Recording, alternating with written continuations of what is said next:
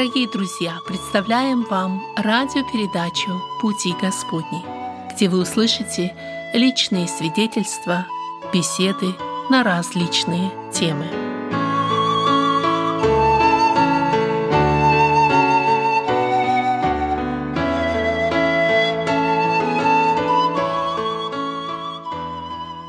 Беседы в студии «Радио на пути» — это еженедельная передача, которая выходит в районе Большого Сиэтла. Я, ваш ведущий Вадим Гетман, сердечно приветствую всех тех, кто настроил свои радиоприемники на волну 11.50, средние волны. Еще пару дежурных объявлений. Э, наши программы можно скачать с интернета на сайте Церкви Спасения salvationbaptistchurch.com. Находится наш блог, наш пост, э, наш эм, подкаст, вот правильное слово.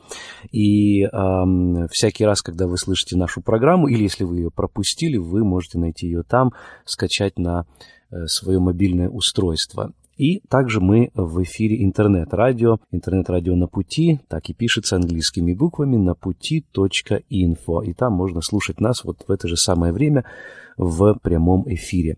Сегодняшняя наша тема – это как сделать нашу жизнь, жизнь христиан, жизнь верующих людей, стиль нашей жизни как свидетельство, или наоборот, вернее, свидетельство как стиль жизни. Что это такое – Почему это важно? Сегодня мы беседуем с миссионером из Санкт-Петербурга. Эм, его зовут Павел Сенников.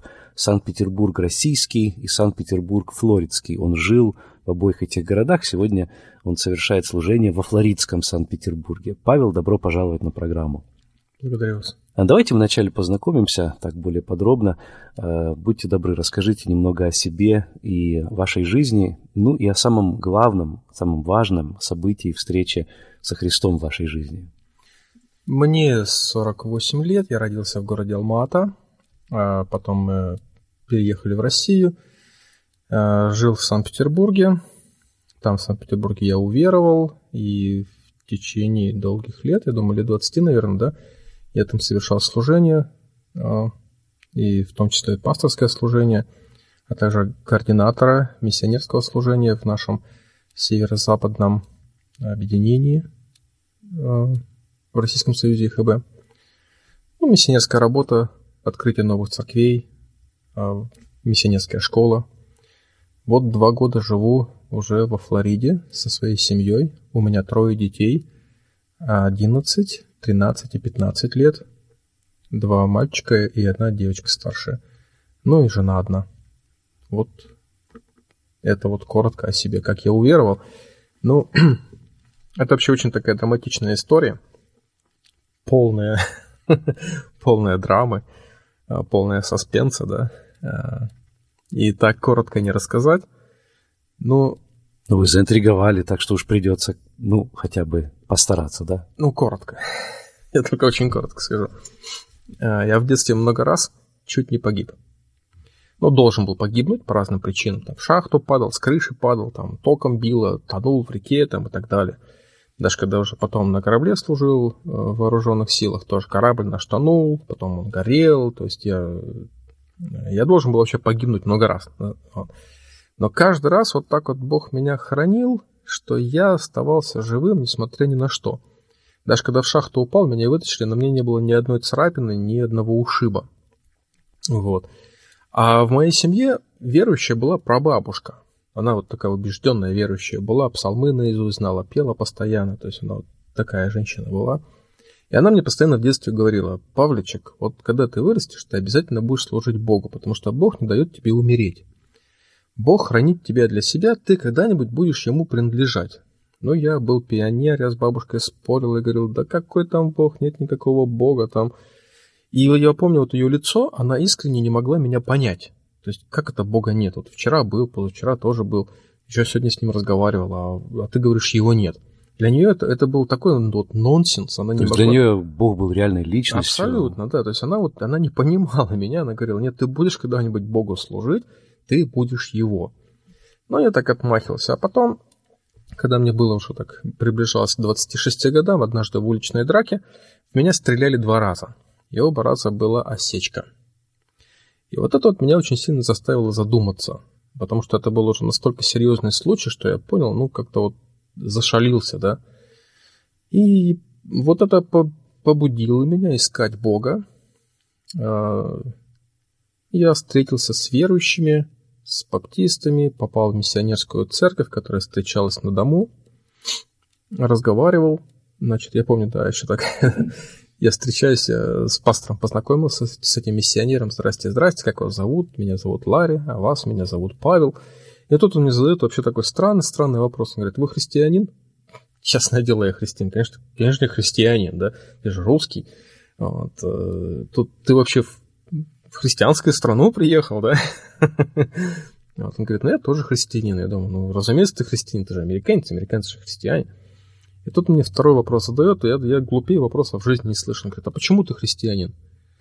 Я же прям говорю, да, да как это, почему? Я крестился в детстве, вот меня крестили, у меня крест есть там, да, то есть у меня имя христианское и так далее. То есть я вот принадлежу к э, православной церкви. Он говорит, ну это здорово, интересно. Вот, а я вот э, тоже вот э, и объясняет, почему он христианин. Я думаю, слушай, это бред какой-то, как это может быть? Каждый человек кем-то рождается. Татары рождаются мусульманами, немцы рождаются баптистами, там, да? вот, э, китайцы рождаются буддистами и так далее. То есть кто-то кем-то рождается, а вот он и родился никем. Как это может быть? И потом только вот он вырос, и он там принял осознанное решение, он стал там христианином. А, но я вообще этого не понял тогда. Ну ладно, послушал.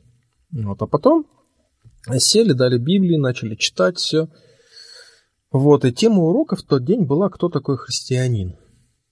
Открыли, начали читать, что Библия говорит о христианах, что они делали, что они не делали, чем они отличались от других людей. Два часа прошло, я через два часа вышел, и я точно знал, что я не христианин. Вот вдруг такое отрезвляющее, да, вот открылось мне. Я точно знаю, что я не христианин, оказывается. Вот всю жизнь, даже будучи неверующим, я думал, что я христианин, потому что, ну, вот крестик бабушка надела там в детстве, там что-то еще было, да. Вот, а вот нет.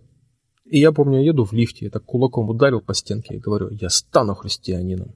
Потому что мне было обидно, это все равно, что, знаешь, узнать о себе, что ты не джентльмен вдруг. Горько как-то стало. Я начал ходить на эту группу. Начал Тоже как-то оскорбительно. Да, душе. да. Я начал вместе с ними Библию читать, я начал вот им подражать, я начал очень становиться христианином. Вот, я начал их язык перенимать, благослови тебя Бог, брат, аллилуйя, сестра, вот, то есть все. Но две вещи меня очень сильно действовали на нервы, доставали. Вот. Первое, когда они молились, явно было, что они с кем-то разговаривают, понимаешь? Вот они просто с кем-то разговаривают, когда они молятся. То есть они говорят э, не, не мне, не в мой слух, они с кем-то говорят, и у меня такое ощущение, будто вот я даже вот, э, как будто они меня не замечают, будто я здесь, понимаешь, они с кем-то разговаривают. второе, когда они петь начнут, вот это меня просто уже там, они поют, и видно, что они не здесь. Вот тела здесь, а на лицах какое-то блаженство, как будто они где-то там вот летают, я думаю, или они притворяются так, или что, ну, а почему у меня такого нет? Почему у них какие-то переживания такие, да, а вот у меня так, такого нету. То есть я думаю, ну что же такое, почему вот я не могу так? Вот, и не, ну, у меня ну, нету такого ощущения. Хотя вроде уже так и язык перенял, да, и одеваюсь как христианин, все.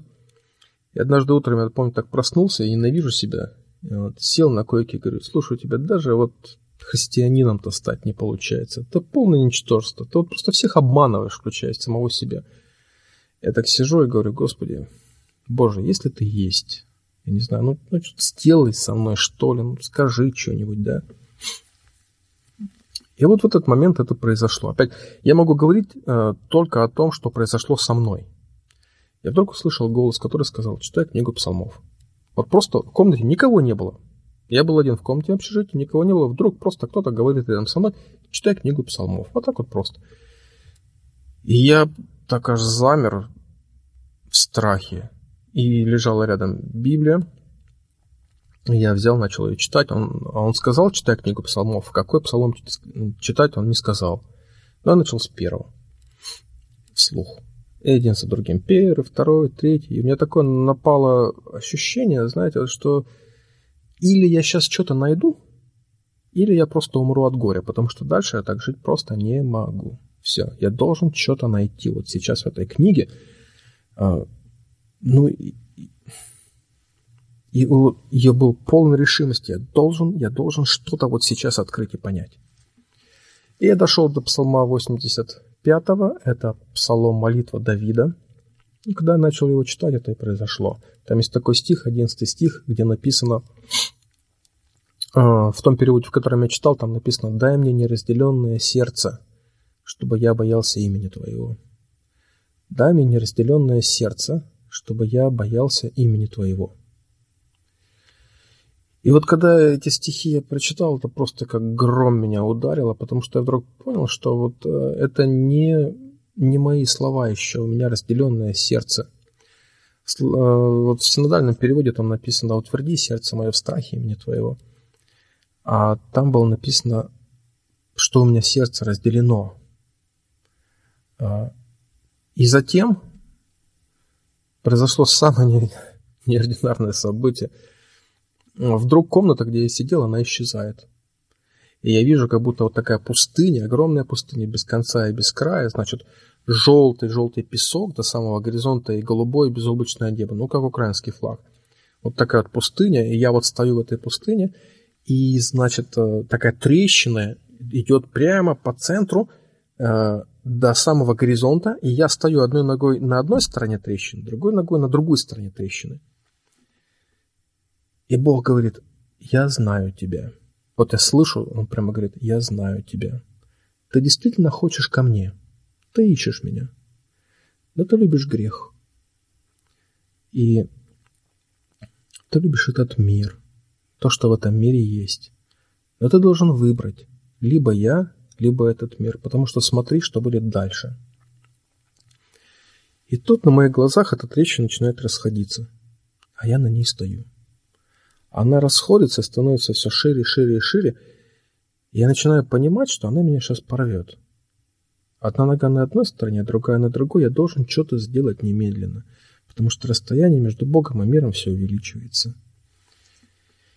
И у меня такая боль прям в сердце, как будто сердце разрывается пополам, реально. Такая боль меня аж вот сжала все вот этой боли, и я дышать не могу. Вот такой вот спазм такой очень сильный. Я ж прям дышать не могу. И Бог говорит, решай сейчас. Опять эти слова раздаются, вот, хотя никого нет, он говорит, решай сейчас. И я последним вот усилием уже так отталкиваюсь ногой и падаю на сторону Бога. И опять все исчезает, и я опять в своей комнате уже нахожусь, и я такой, что это было? И дышать прям не могу, вот так вот все сперло. Вот. Я смотрю на эти слова и говорю, Господи, дай мне неразделенное сердце, чтобы я боялся имени Твоего. И вот тогда это произошло. Вдруг как будто, знаете, вот тонны, тонны какой-то тяжести у меня с плеч так упали. И я почувствовал себя так хорошо и так легко. Я начал плакать и, и молился, и обращался к Богу, говорил, Бог, я я просто все понял в этот момент. Я знал, что... Э, я вдруг узнал, что я единственный человек, который обманывает сам себя. Понимаете? То есть я, я пытался всех обмануть, а Бог знал, кто я такой. И в церкви знали, конечно, что я вовсе не обращенный еще, хотя вот выглядел как будто, да. Э, кого труднее всего к Богу привести? Вот серьезно, вот две категории людей. Это не блудницы, это не алкоголики, не наркоманы. Это еще бывает, он, впереди нас бегут к Богу. Да? Труднее всего к Богу привести две категории людей. Первая категория – это те, которые говорят, у меня Бог в сердце. Это, это, это непрошибаемо. Это вот вообще, то есть у них такой маленький бог, они там сердце положили себе, и в принципе им не надо, чтобы он что-то рос, там что-то требовал, да, то есть он уже есть. Или я верю в душе, это тоже да. из этой же оперы, да? Да, вот я в душе вот верю, там, Бог в душе, вот это вот, и, то есть им не надо, это, это достаточно, все, это не прошибаемо, ничего не сделаешь. А вторая категория, это те люди, которые приходят в наши церкви, и им там нравится. Так, люди чистые, матом не ругаются, водку не пьянствуют, там не дерутся, вот. Никто никого не подставляет, лица светлые, красивые, девушки чистые. Я бы хотел здесь остаться. И вот они ходят. Э, Я помню, одного человека мы так принимали, спрашиваем, слушай, а почему ты хочешь стать членом церкви? Да как, говорит, ну, похоронить меня некому. Вот. Угу. Смотрю, что здесь мне помогут. Честный человек был. Ну вот, а вот люди по разным интересам же. И, и, и вот такие люди, они приходят, И они думают, что в этом и есть христианство. Они принимают наш жаргон христианский, синодальную речь нашу, да. Вот они говорят нашими оборотами речи, там наше поведение пытаются копировать. Знаете, как хамелеончик выползает на поверхность, там пару минут посидел, и он, в принципе, ну, сливается с нею, да, там текстурой, там, видом и так далее. С окружающей средой. Да, да, да, да, с этой поверхности. Вот так же они, и они реально думают, что это и есть христианство, но это еще не христианство, потому что христианство начинается с обращения. Когда ты понимаешь свою порочность, греховность, погибельность состояния твоего, что ты погиб, короче, вот и, и все, и ничто тебе не может спасти никто, только есть один Христос. И вот Он заплатил за тебя, и это единственный путь, а, а, а по-другому никак. Вот, вот так вот. И я был один из таких людей, вот как раз, которые вот на протяжении какого-то времени был таким хамелеончиком, пока Бог меня, конечно, не прижал. Вот, потому что у него были другие планы. Ну, это же страшно. Вот и сегодня даже, даже э, среди проповедников есть такое расхожее мнение, что Бог вот хочет, чтобы мы старались, чтобы мы там за собой следили. Вот шаг влево, шаг вправо, мы должны быть святы, должны, должны, должны. И вот как человеку определить, что он находится в этом состоянии, что, по сути дела, должны не работает. Вот это самовнушение рано или поздно оно приведет к краху. Угу. Ну, вот, к сожалению, как сказать-то, мы должны быть святы, конечно. Это не к сожалению, это к счастью, мы должны быть святы, но вопрос, каким путем это достигается. Вот не работает снаружи внутрь, понимаете?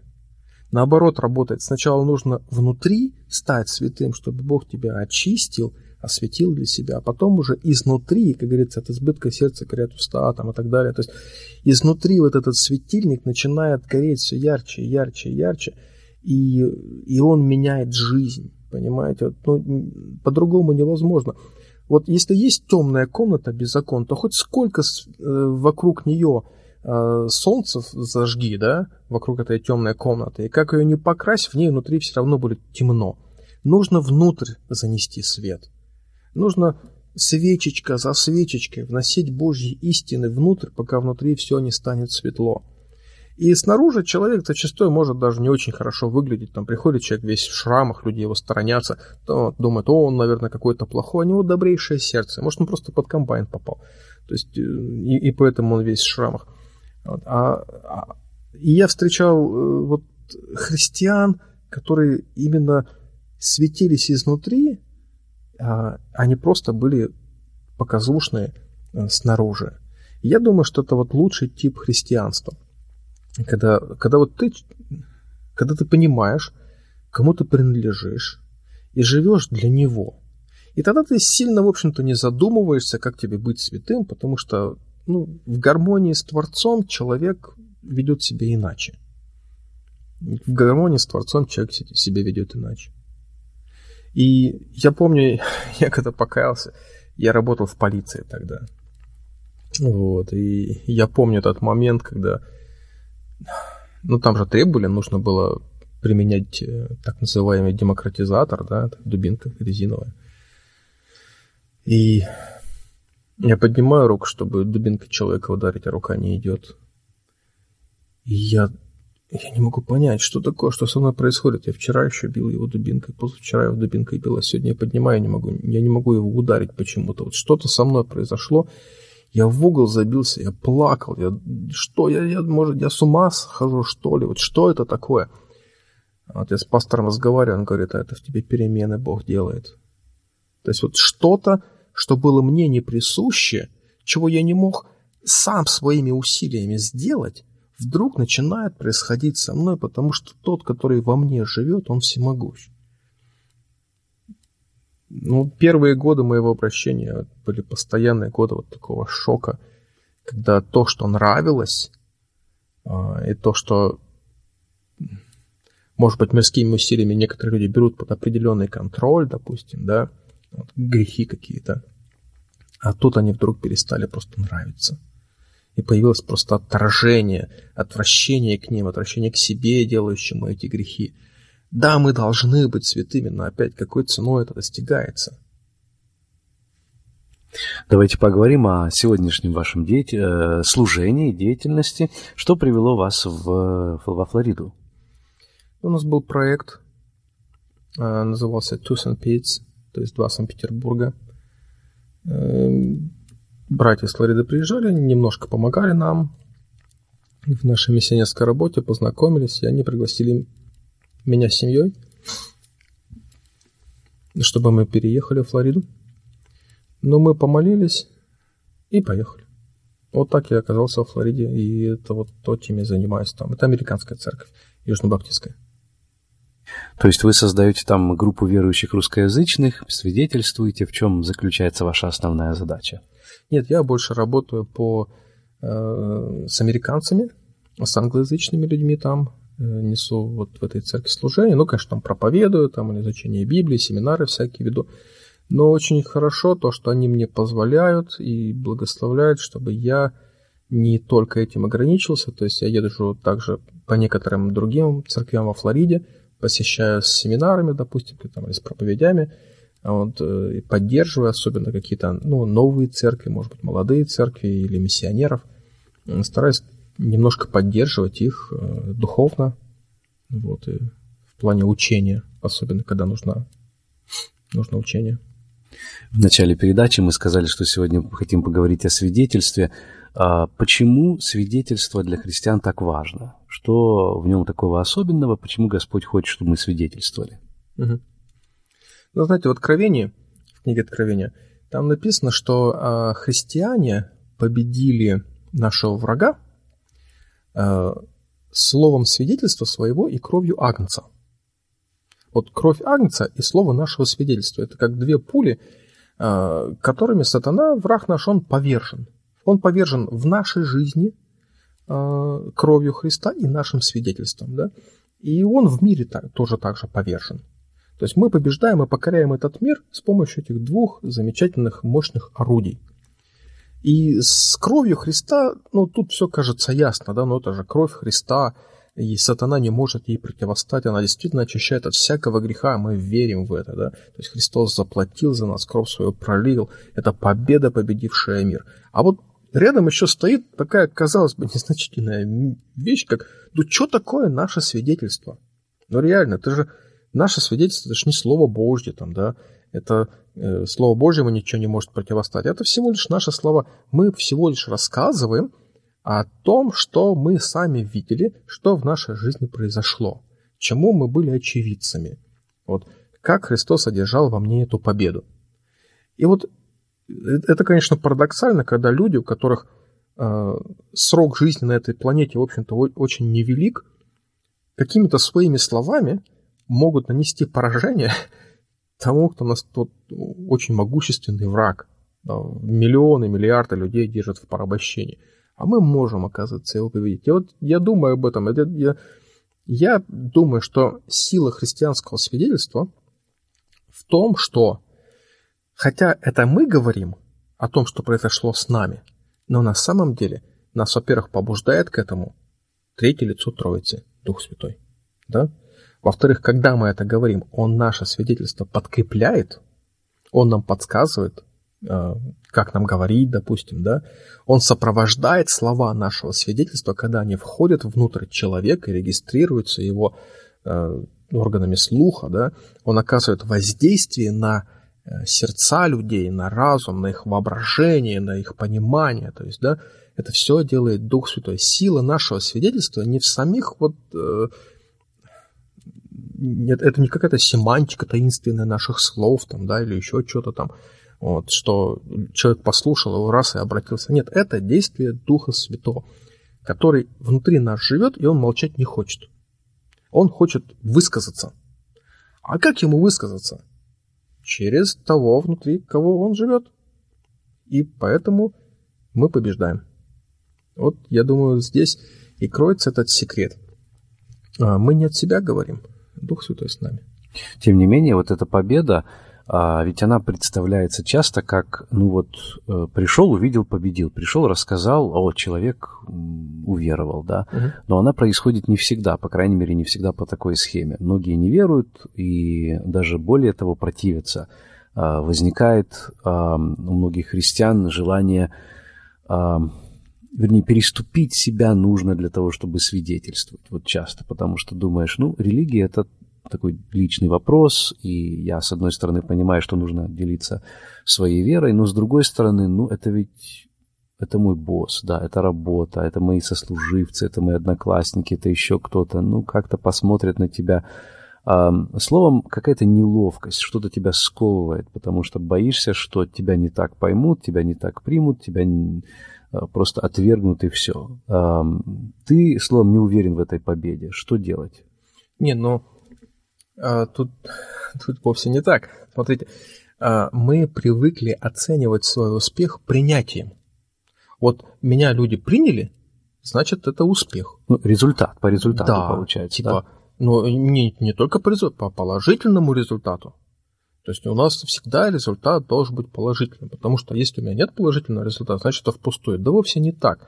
Каждый раз, когда мы о Христе рассказываем, неважно, принимают нас, не принимают, послушайте, люди это всего лишь вторичная аудитория. Первичная аудитория Бог. И рассказывая наше свидетельство, мы также одновременно воздаем Ему славу. И Он слышит эту нашу славу, Он ее принимает стопроцентно. Человек может не принять, ну так что, он, не, он принимает не наше свидетельство, он, он, принима, он не принимает свидетельство Святого Духа. Он Святому Духу противится. Понимаете? Он, он, он, он, э, ну, он и так противится Святому Духу, он противится ему и так своими делами, своими грехами, своим отвержением Бога. То есть, ну, то есть э, получается, что и, и Бог тоже, он проигравшая сторона. Да Бог никогда не будет проигравшей стороной. Единственная проигравшая сторона в разговоре – это человек, который сам отвергает. Но опять, человек не статичен, верно же? Человек сегодня думает одно, завтра думает другое. Сегодня человек Бога отвергает, завтра ему трамваем ноги отрезало, и он сразу быстро вспомнил о Боге, верно же? То есть человек, он не статичен, человек живет, э, и бывает и наоборот, человек сегодня там Бога ищет, завтра ему грех какой-нибудь ударил, и вот все, он там уже Бога забывает, глаза вы, выпучил, за этим грехом бежит. Человек не статичен. Э, у меня много было случаев, я знаю множество таких вот ситуаций, когда человека какому-то вот, э, рассказали, он отвергает, да? Он, он отвергает, он там с пеной у рта, там нет, там не это самое. А, а завтра возьмет и покается. А послезавтра за эти убеждения уже и умрет. Понимаете? То есть, То все равно этот посев, он Конечно. Э, рано или поздно, и мы можем этого даже не увидеть. Но это тоже аспект веры. То есть я этого не вижу, я верю, я надеюсь, что Господь это использует в дальнейшем. И, эм, ну, а, если человек не уверует, то, по крайней мере, в будущем задумается так или иначе об этом. Бог всегда все равно выигрывает. Бог, э, свои, вот, Бог, э, Бог предузнал всех, кто уверует в Него. Да? А, Бог же все знает. Он предузнал. И Бог просто спокойно работает. Ты иногда встречаешь человека, вот, а, а человек в начале пути Богу, только в самом начале. И поэтому он еще спорит с тобой, он не принимает – и ты так уходишь с, с огорченным сердцем, думаешь, ну вот, он вот не принял там, да. Ну подожди, года 4-5, может быть, пройдет, а может быть и меньше. Там другие будут встречаться на его пути, тоже будут ему свидетельствовать. Бог будет посылать ему таких людей. И однажды к нему придет другой человек, расскажет ему, а этот человек раз и сразу покается. А почему он покаялся? Потому что этот был особенно убедительным последним. Да нет вовсе, был процесс, был путь. И иногда мне встречаются люди, я только им расскажу, они уже готовы каяться. Почему? Не потому, что я такой хороший, а потому что кто-то до меня уже работал. Бог уже стучался ему в сердце. А, на протяжении многих лет я живу одной и той же молитвой. Я прошу, Господи, вот вокруг меня много неверующих людей. А, но ты знаешь тех из них, которые в тебя уверуют. Ну, когда-нибудь, да? Господи, пожалуйста, пошли мне кого-то из этих людей. Мне не нужно весь мир. Мне нужно тех людей, которых вот... Ты знаешь, что они будут твои, да? А, дай мне этим людям рассказать. Ну, чтобы наши пути пересеклись. Чтобы наши дорожки соединились. Чтобы как-то я их встретил, они вышли на меня, я вышел на них. Дай мне вот какие-то создать ситуации, чтобы я мог с ними познакомиться, мог рассказать им Евангелие. И я не могу человека воскресить. Я могу только сказать ему слова, которые могут его воскресить. Но это же не я делаю, верно? Поэтому мы всегда в выигрыше.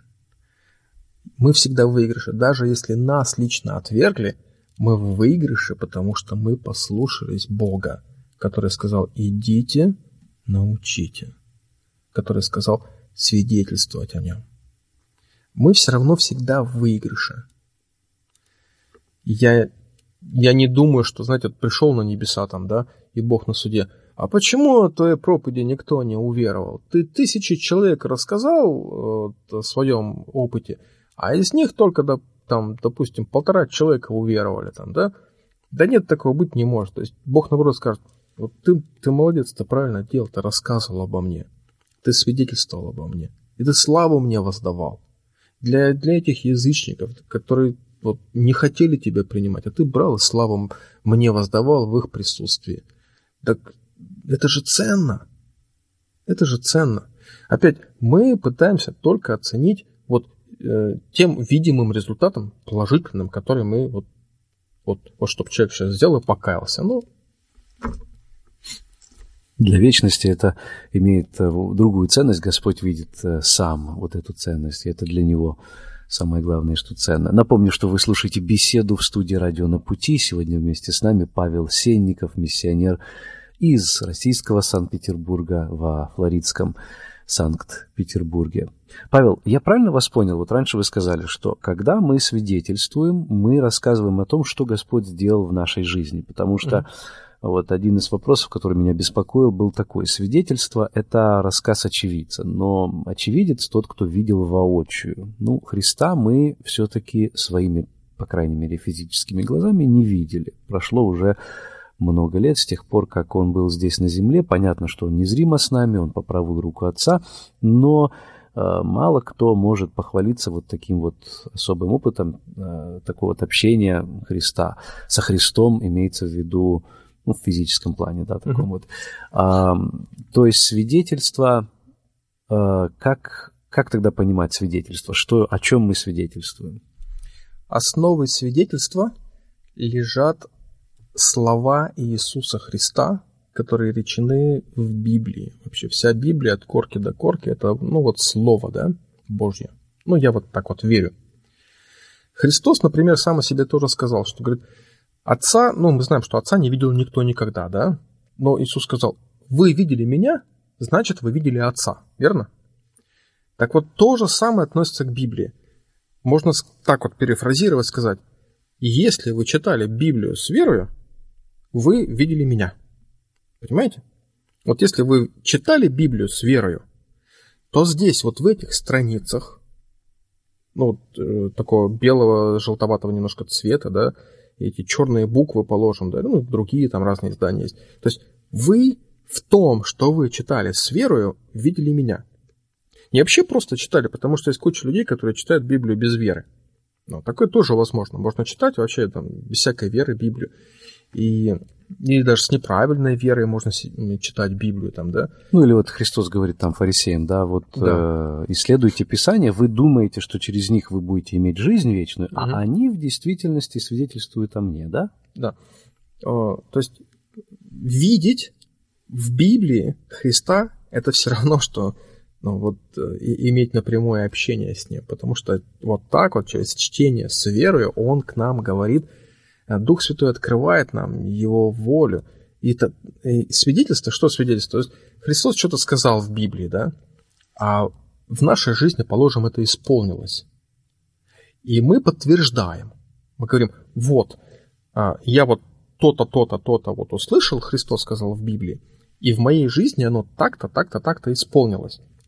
То есть наше свидетельство, оно не на пустом месте-то, в общем-то, да, а основанием свидетельства является Слово Божье, то, как оно в нашей жизни исполнилось. И мы об этом рассказываем. То есть мы говорим, да, Слово Божие верно, и, соответственно, если Слово Божие верно, то сказавший его тоже тем более верен, правда же?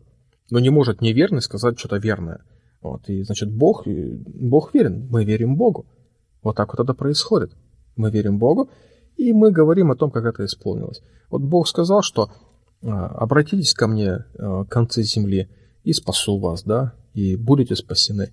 И я вот поступил по этим словам, и я спасен. Вот. То есть здесь, здесь идет речь о, о Евангелии, да? о том, как а, уверовать и спастись. Подтверждение того, что в Библии написано. И вот написано Евангелие в Библии. Содержится Евангелие в Слове Божьем. Сама весть о том, вот для чего Христос пришел и что Он совершил, да, для того, чтобы нас спастись. Я этому верю. Вот а, в школе проходили геометрию, да? Ну, в, в американской школе немножко по-другому, я посмотрел в учебнике моих детей. А у нас там э, в России, по-моему, было четыре аксиомы, когда мы проходили в детстве, если я правильно помню, но я могу ошибаться. Но были четыре аксиомы базовые в геометрии, которые мы должны были принять без доказательств. То есть есть теоремы, они принимаются с доказательствами. Там 112, по-моему, теорем, что ли, я не помню уже, да, школьный курс. Вот, наш советский был. И, значит, э, вот четыре аксиомы. А, определение точки, определение линии, определение плоскости определение пространства. И им нету доказательств. Ты должен их принять верою. Тебе их никто не докажет. И вот эти четыре аксиомы нужно просто взять, и вот тебе их сказали, это точка, это то-то, то-то, то-то, да, там линия, это то-то, ну и все. И ты просто принимай, потому что если ты не примешь эти аксиомы, ты не сможешь доказать ни одной теоремы. Даже если ты примешь э, там три из этих четырех аксиом, а одну так подвергнешь сомнению и скажешь, а я, я вот ее не приму, да, ты все равно уже не можешь доказывать большую часть теорем, потому что для того, чтобы жить вот дальше, да, вот геометрию пройти, там, да, э, познание набраться, ну, я про Евклидову геометрию, конечно, говорю, но, то тебе нужно эти четыре аксиомы знать. И вот тут вот а, критическим важным элементом является слово «вера», по-гречески «пистус». То есть а, ну и греки тоже, они, они же геометрию изобрели вроде, да? То есть есть вещи о Христе, которые нам нужно просто принять. Вот как те геометрические аксиомы. И вот тут у человека появляется полный раздрай. Геометрические аксиомы принять он готов, без спора. Большая часть, да? Не буду спорить с определением точки. Но какие-то аксиомы, которые нужно принять, такие же простые, которые нужно принять о Христе, вот так вот же верою нужно принять, вот это вот он почему-то не готов. Я думаю, это какое-то лукавство. Я думаю, что, наверное, ты не хочешь принять, потому что тебе грех нравится. Вот можно, э, вложившись там, скажем, в 3-5 минут, рассказать, что же основное нужно э, принять о Христе? Вот человеку, который э, из мира, который неверующий, как ему прийти к Богу, что ему нужно понять, принять, какая перемена в его собственном взгляде должна произойти, чтобы он получил спасение. Ну, для меня а, такими аксиомами является бесспорно, а, знаете, даже вот это не существование Бога. Бог, существование Бога люди многие принимают вообще без вопросов. Вера Богу. Вот выйди на улицу, спроси, а, ты веришь в Бога? Большинство людей, да, я верю, что Бог есть. Собственно, я не спрашиваю тебя, есть Бог или нет. Я спрашиваю тебя, ты ему лично веришь? Вот тому, что он сказал, ты веришь или нет? Сатана тоже знает, что Бог есть. Сатану не надо убеждать, что Бог есть. В этом плане сатана очень как хорошо верит в существование Бога. Сатана не верит Богу, сатана не верит Божьим словам. Сатана не верит Библии, он, он отвергает Бога, да. А, это, это вот первое. Второе, это а, тоже такое понятие, которое нам нужно а, взять веру, это, это любовь. Вот Бог недалекий, не чужой. Бог близок, Он нас сотворил, Он нас любит. Но мы грешные, мы погибшие. Мы должны быть наказаны не потому, что Бог плохой. Бог любит как раз. У Бога большая проблема. Как судья Он должен нас наказать, а как отец Он хочет нас спасти. Потому что любит. И потому что жалко ему вот это вот глупое творение, заблудившееся в своих грехах, которое там манит о себе что-то, да, а на суде будет стоять и дрожать. Мнение о том, что Бог вот э, такой, знаете, злой дядька с палкой, он сидит так, их не пускает людей в рай, отгоняет их, ну, пошли вон отсюда, да. Это неправильное мнение. Бог, наоборот, говорит, придите ко мне, все труждающиеся, обремененные, я успокою вас. Но грешники стоят за углом и кричат, мы не можем. Почему вы не можете? Потому что мы грязные. Мы хотели бы, нам страшно явиться пред твои светлые очи, потому что ты свят, святость твоя просто нас сжигает. И вот, вот эта проблема. Бог, Бог хотел бы, чтобы люди были с ним в вечности, но люди в грехе, в отвержении находятся. И измазанные этим грехом и не могут войти к нему. И тогда Бог принимает план. Бог становится человеком, проживает безгрешную жизнь. Он э, не сделал в жизни ни одного греха даже в мыслях. Он делал только добрые дела, благотворил нуждающимся, кормил голодных, воскрешал мертвых, исцелял больных, поднимал упавших и так далее – он, у него была огромная праведность, но злые люди, э, завистники, они возненавидели его и распяли его на кресте за то, что он не совершал. Обвинили его в том, что в чем он не был виноват, и они распяли его на кресте, и, и он умер. И хотя он не сделал ни одного греха. А после своей смерти он отправился в ад, в преисподнюю, хотя он не сделал ни одного греха. Но преисподняя не смогла его удержать потому что он не сделал ни одного греха. Он выбил врата ада и воскрес на третий день. Он отправился к отцу и пришел к отцу и сказал, отец, вот там на земле есть люди, которые сознают свои грехи и понимают, что они должны быть наказаны за эти грехи. Ничто их не спасет, никакие добрые дела, там, ну, ничего не поможет. Единственное, что может их спасти, если вот только я заплачу за них, потому что у меня-то греха нет, я могу взять на себя их грех, а, а за них заплатить моими страданиями. Я уже, я, вот то, что ждет их, это смерть и ад, я вот уже там был, я, я это взял. Вот. И Отец Небесный говорит, да будет так.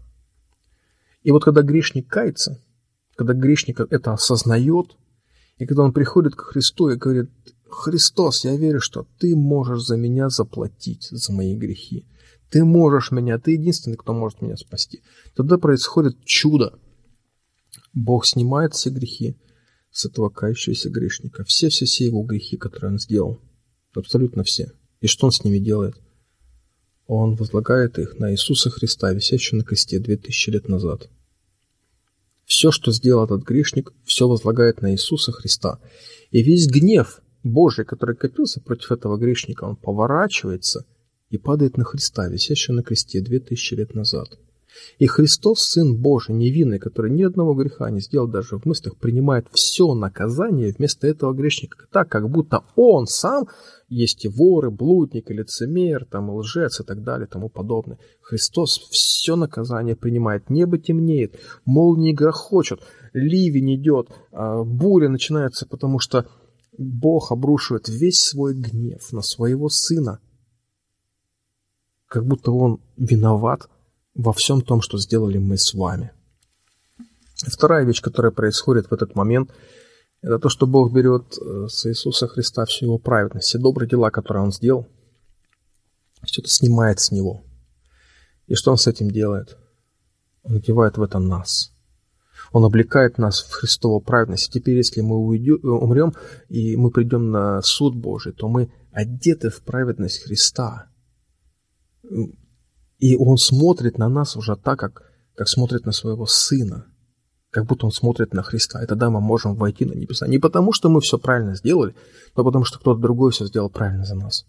И третья очень важная вещь, которая происходит в этот момент, это то, что Бог посылает свой Дух Святой внутри этого человека и меняет его изнутри, и оживляет его. И Дух Святой теперь живет в этом человеке и будет им руководить. Вот для меня вот это вот является основой, содержанием веры. Вера в то, что Христос заплатил за то, что я сделал плохо.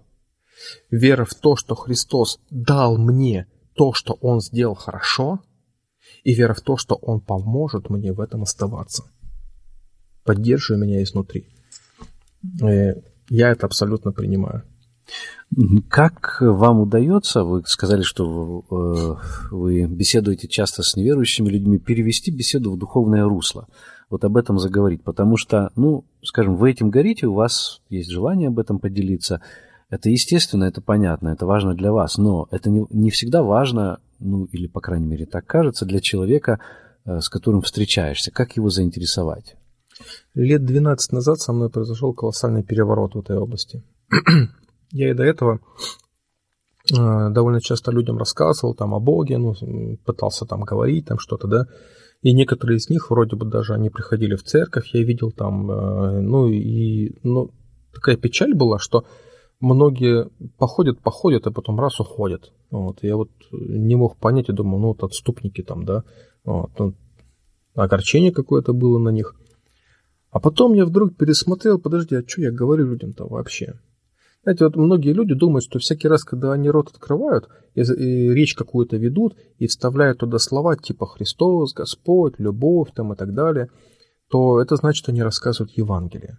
На самом деле, а, большая часть того, что мы людям говорим, вовсе не Евангелие.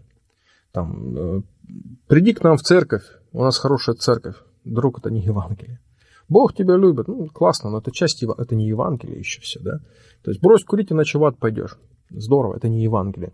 Но большая часть того, что люди говорят, на самом деле вовсе не Евангелие. Евангелие то, что я перед этим сказал, да, вот то, как Христос заплатил за нас и для чего Он это сделал. Вот это вот самое важное. И во мне это такой переворот произвело, я решил, я буду впредь говорить людям только Евангелие.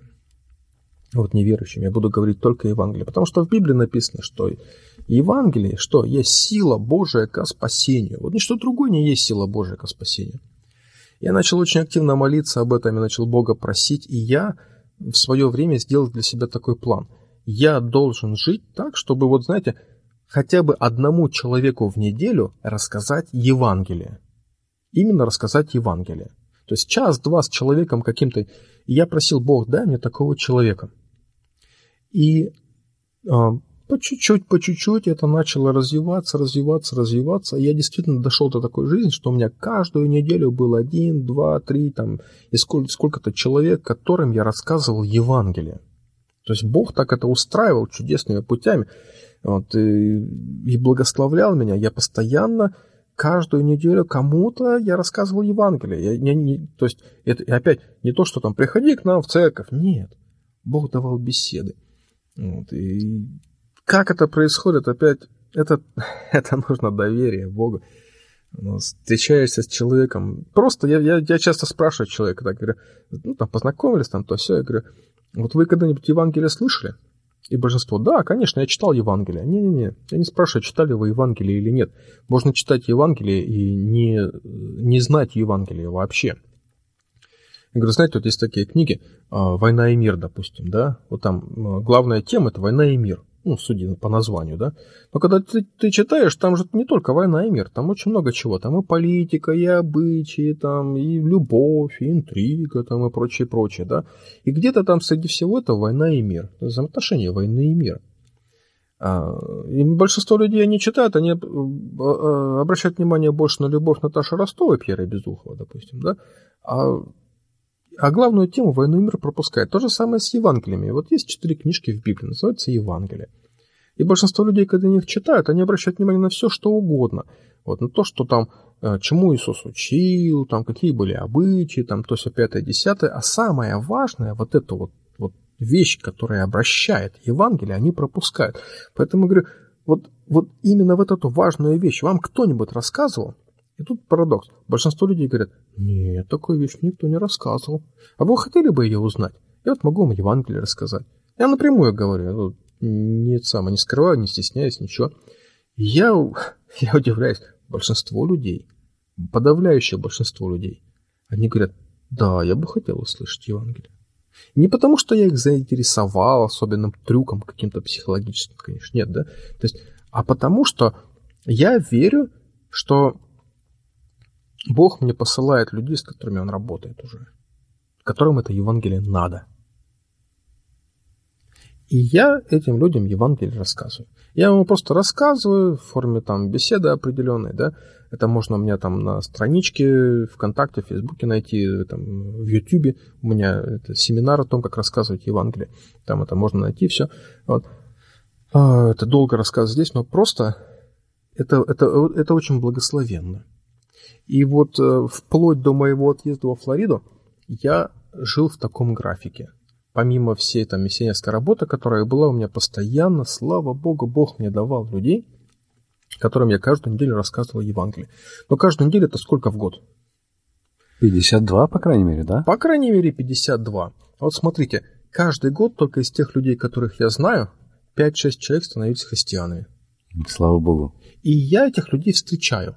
Я переписываюсь с ними, там я иногда в церковь какую-нибудь приезжаю, они там, допустим, если я кому-то в другом городе рассказал, там, да, или в другой церкви.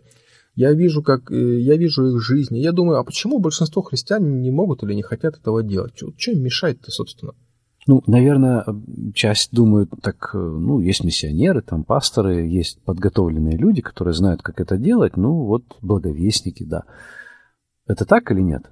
Я вот э, знаю одну э, женщину, очень хорошую. Она вообще не подготовленная была, совершенно. И никакой библейской школы она не кончала, нигде не заканчивала, и никакое библейское образование не получала.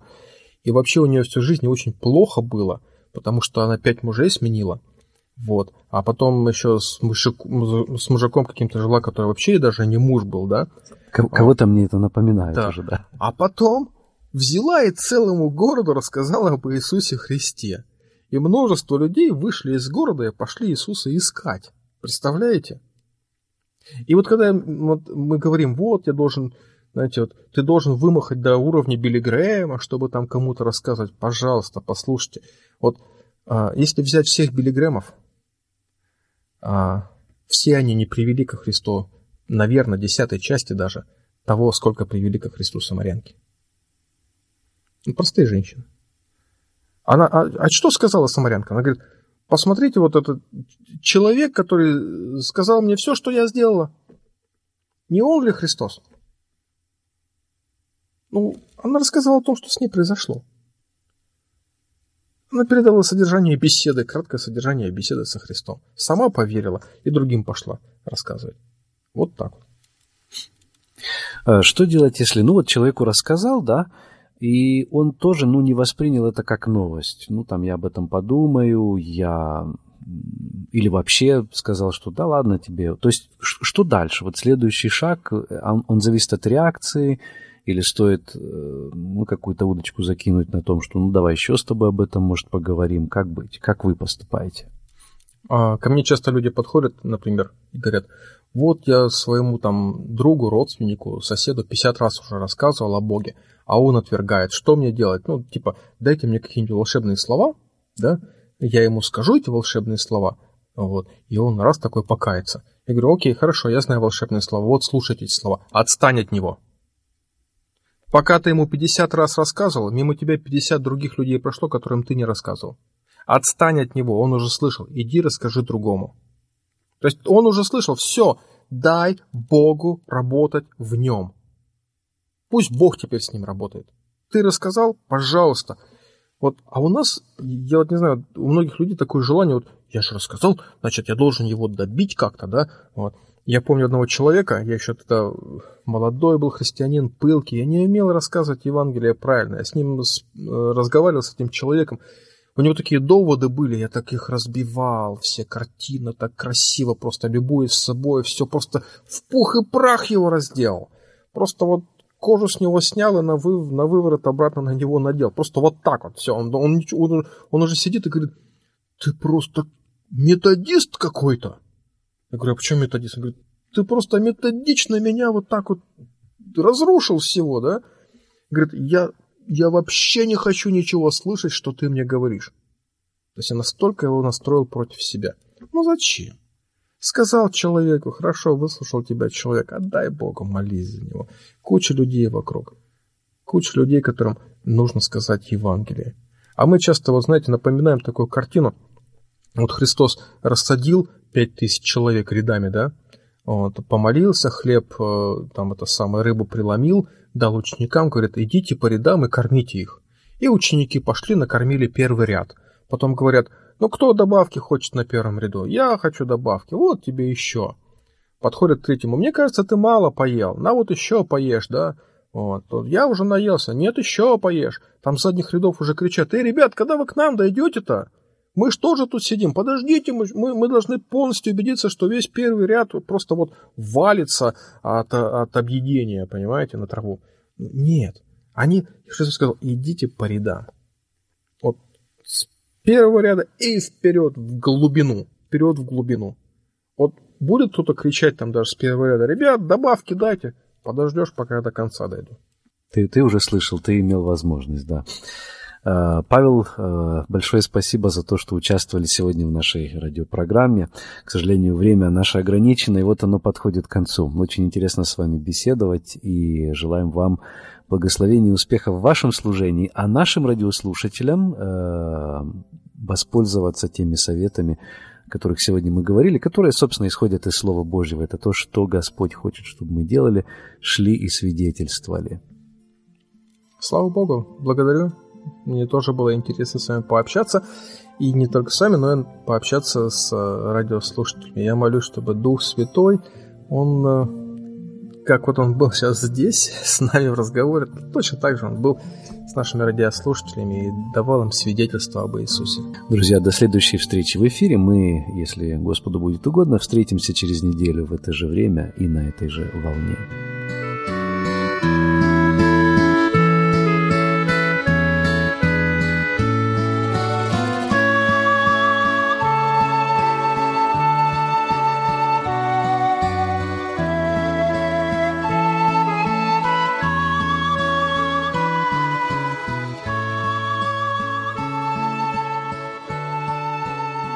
Эту беседу вы найдете на сайте salvationbaptistchurch.com.